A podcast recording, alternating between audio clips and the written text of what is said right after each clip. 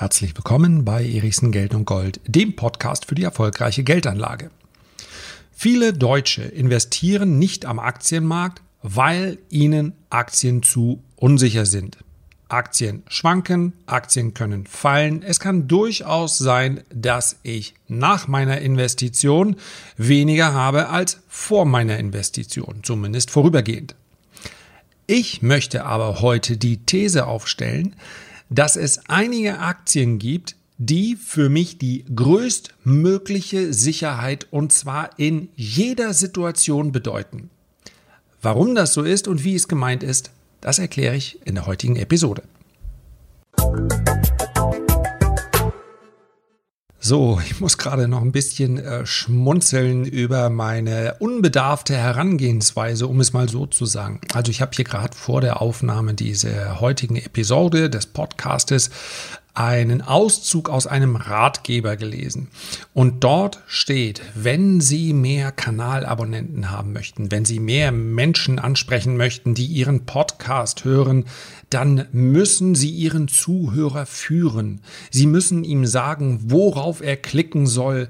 Klick auf diesen Button, abonniere mich hier und, und, und. Sonst wird er Ihnen nicht folgen.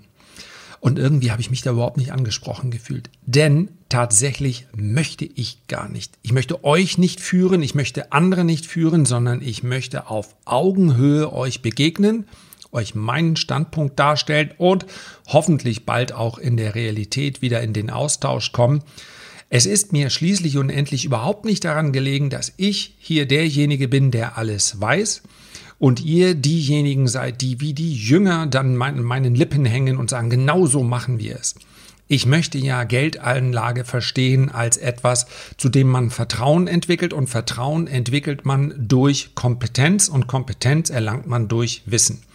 Und wenn ich hier meinen Standpunkt weitergeben kann, wenn ich hier meine, von meinen Erfahrungen erzähle, dann hoffe ich, dass ich euch bei diesem Prozess helfen kann, aber eben auf Augenhöhe.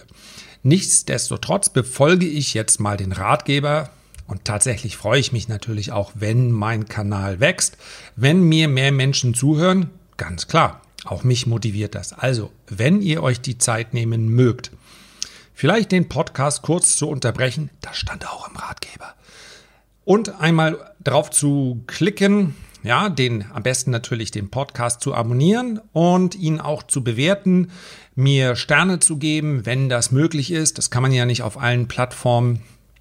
Da würde ich mich darüber riesig freuen. Und diese Freude kommt nicht aus dem Ratgeber, sondern die ist absolut echt. So, und jetzt sprechen wir über ein Thema, welches aus meiner Sicht ganz, ganz wichtig ist. Denn gerade die Deutschen, nicht einmal 10% sind an der Börse engagiert, kaufen Aktien oder ein ETF oder auch ein Fonds, der dann aber auch nach Kosten, ich erinnere daran, besser sein sollte als der ETF, sonst lieber den ETF nehmen. Warum? Weil die Börse schwankt. Und natürlich kann ich heute kaufen und dann bin ich morgen mit meinem Investment im Minus. Ein ganz wichtiger Punkt, den ich hier vorwegstellen möchte, insbesondere für diejenigen, die schon an der Börse sind. Die Börse ist kein Platz, an der wir eierlegende Wollmilchsäue finden. Ich kann sagen, ich möchte die maximale Rendite. Dann werde ich spekulativ unterwegs sein und wenn ich die maximale Rendite haben will, dann kann ich nicht minimales Risiko wählen. Das geht nicht zusammen. Es gibt keine einzige Strategie, ja, wann immer euch so eine Strategie, übrigens auch ein ganz wichtiger Tipp, versprochen wird, wird egal ob im Kryptobereich, das passiert nämlich derzeit sehr, sehr viel, mit geheimen Algorithmen, die du Trottel natürlich nicht kennst, gelingt es uns jeden Monat 10% aus dem Handel mit Kryptowährung rauszuholen. Gibt es nicht.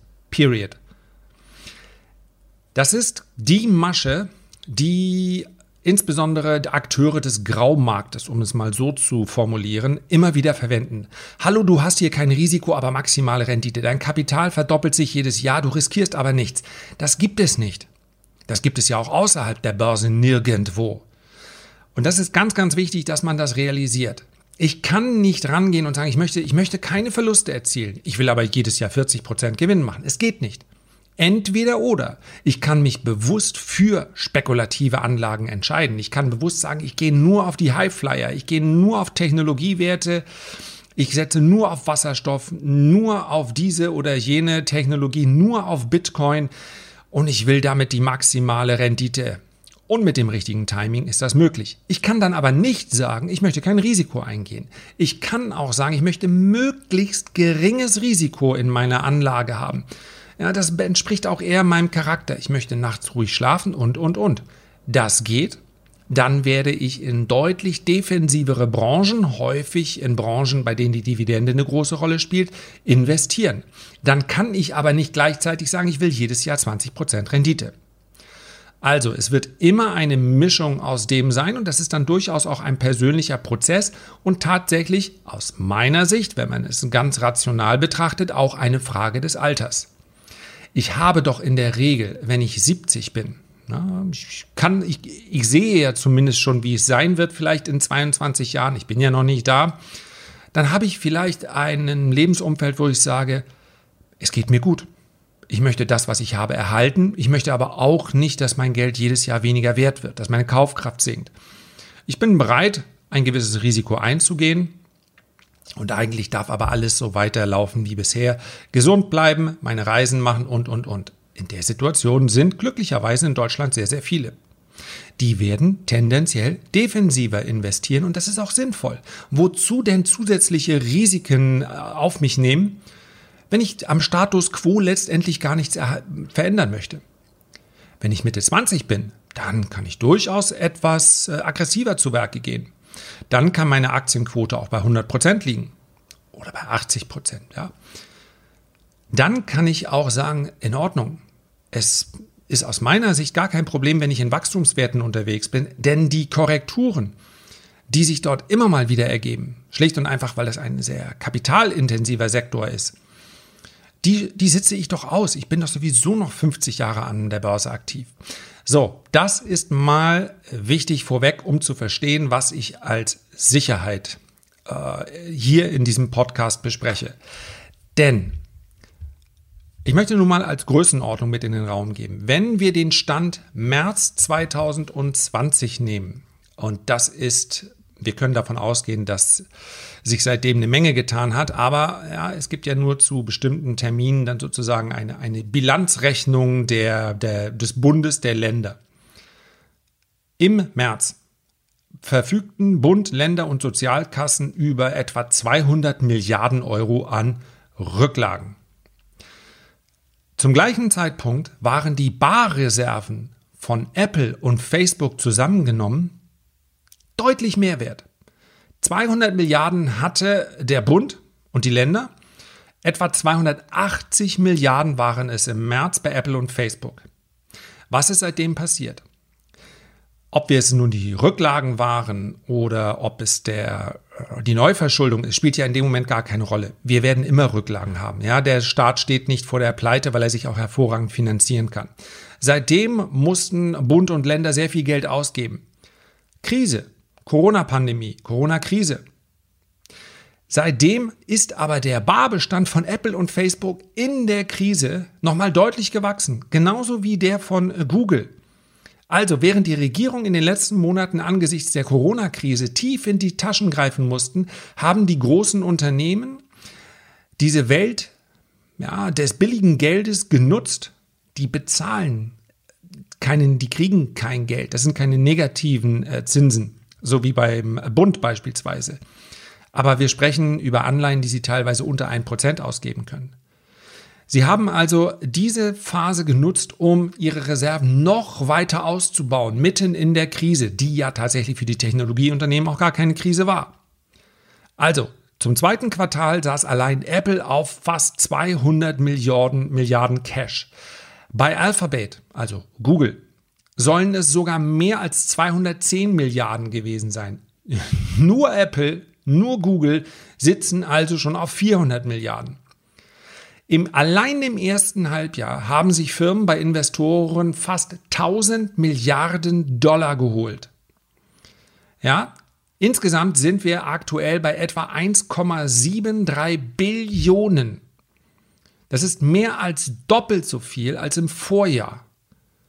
Fast immer in Form von langlaufenden Anleihen, ja, für die, wie gesagt, kaum Zinsen werden, äh, fällig werden. Das heißt also, allein die äh, Unternehmen, die großen Unternehmen im SP 500 sitzen auf Barreserven von äh, mehr als 2,5 Billionen Dollar. Ja, und nicht die amerikanischen Billionen, also Milliarden, sondern wirklich unsere Billionen. 1000 Milliarden, 1000 Milliarden und nochmal 500 Milliarden obendrauf. Das ist eine enorm große Cash-Reserve, jemals als je zuvor. Und es steht außer Frage, dass all diese Unternehmen, wenn sie das wollten, problemlos ihre Cash-Reserve noch ausbauen könnten. Warum? Und damit sind wir bei der Sicherheit. Weil sich wirklich jeder auf diesem Planeten bei aller Kritik, bei aller berechtigter Kritik, da, darüber sicher ist, dass Apple, dass Google, dass Amazon, dass Facebook eine Stellung in dieser Welt haben. Nochmal, die kann man auch sehr kritisch sehen. Ist ja gerade in dieser Doku bei Netflix sehr interessant und sehr kritisch auch beleuchtet worden. Aber die Stellung ist, wie sie ist. Praktisch unbesiegbar gegenüber jeder Krise. Sie könnten ihre Cash-Reserven von heute auf, na sagen wir mal, in zwei bis drei Monaten verdoppeln. Ich möchte jetzt an dieser Stelle einmal klarstellen, das ist für mich keine Kaufempfehlung. Das ist für mich kein Grund für ein Investment. Denn eine hohe Cash-Reserve heißt ja erstmal nur, wir haben da sehr viel Kapital. Wir haben aufgrund dieses Kapitals etwas laufende äh, Kosten, wenn auch relativ gering. Aber es ist für mich jetzt auch kein Zeichen eines Top-Management, wenn alle ihr Geld aufnehmen, um damit möglicherweise Aktien zurückzukaufen und sonst, ja, was sonst? Ja, Apple hat seit Ewigkeiten keine große Übernahme mehr gemacht, hat kein großes Produkt mehr rausgebracht und, und, und. Das sehe ich nicht nur positiv. Mir persönlich sind dann Unternehmen wie ein Amazon oder eine Tencent wesentlich lieber, weil die investieren in die Zukunft, weil die davon ausgehen, wenn wir nichts tun, dann gehen wir in drei Jahren unter. So hat es ja mal Jeff Bezos gesagt. Wahrscheinlich wird es ein bisschen länger dauern, aber das ist vom Mindset, Achtung, gefährliches neues Wort, äh, die viel bessere Herangehensweise. Aber natürlich ist das eine Form der Sicherheit. Und das kann man auch nicht mit, mit früheren Zyklen vergleichen. Das heißt, eine Nokia, habt ihr vielleicht mal mitbekommen, zu einem Höhepunkt hat 70 Prozent der gesamten Marktkapitalisierung des finnischen Aktienmarktes ausgemacht. Ja, die waren fast 300 Milliarden wert. Die Cash-Reserve, das ist heute etwas schwer nachzuvollziehen, weil sie natürlich mittlerweile ein anderes Unternehmen sind, wird so bei bummelig 30, 40 Milliarden gelegen haben. 30 bis 40 Milliarden war natürlich zu dem Zeitpunkt schon enorm viel. Das ist aber nichts im Vergleich mit dem, was die Unternehmen heute haben. Also, so darf man Aktienmarkt durchaus auch betrachten. Und es muss ja nicht Apple sein, es muss ja nicht Facebook sein. Aber wenn man sich Firmen mit einer derartigen Marktmacht anschaut, dann ist die Börse eben nicht nur ein Platz, wo man sagt, oh, da kann alles mal fallen. Ja, natürlich können die Notierungen fallen. Aber die Frage auf lange Sicht ist doch bei einer ganz großen Krise, und ich möchte hier gar nicht in den allerschlimmsten und allerdüstersten Farben malen. Überleg selber mal, was ist das Schlimmste, was jetzt passieren könnte, außer dem Weltuntergang. Und ich sage ja immer, es wäre schon irgendwie cool, wenn man mit dabei wäre. Wir waren jetzt schon nicht bei der Entstehung der Welt dabei. Die Generation zu sein, bei der die Welt untergeht, oh, ich hätte jetzt gesagt, einen Platz in den Geschichtsbüchern, aber die sind ja dann auch nicht da. Also, alles andere einfach mal vorstellen. Es gibt praktisch kein Szenario aus meiner Sicht, in der diese Unternehmen nicht anschließend nach der Krise immer noch da wären. Und ist mein Geld nach einer Währungsreform, nach einer nach einem Zusammenbruch eines Finanzsystems nicht möglicherweise bei großen, sicheren Unternehmen besser aufgehoben als auf einem Bankkonto, vielleicht bei der Deutschen Bank oder bei der Commerzbank? Das ist das, was ich heute einfach mal als Gedanke in den Raum stellen wollte.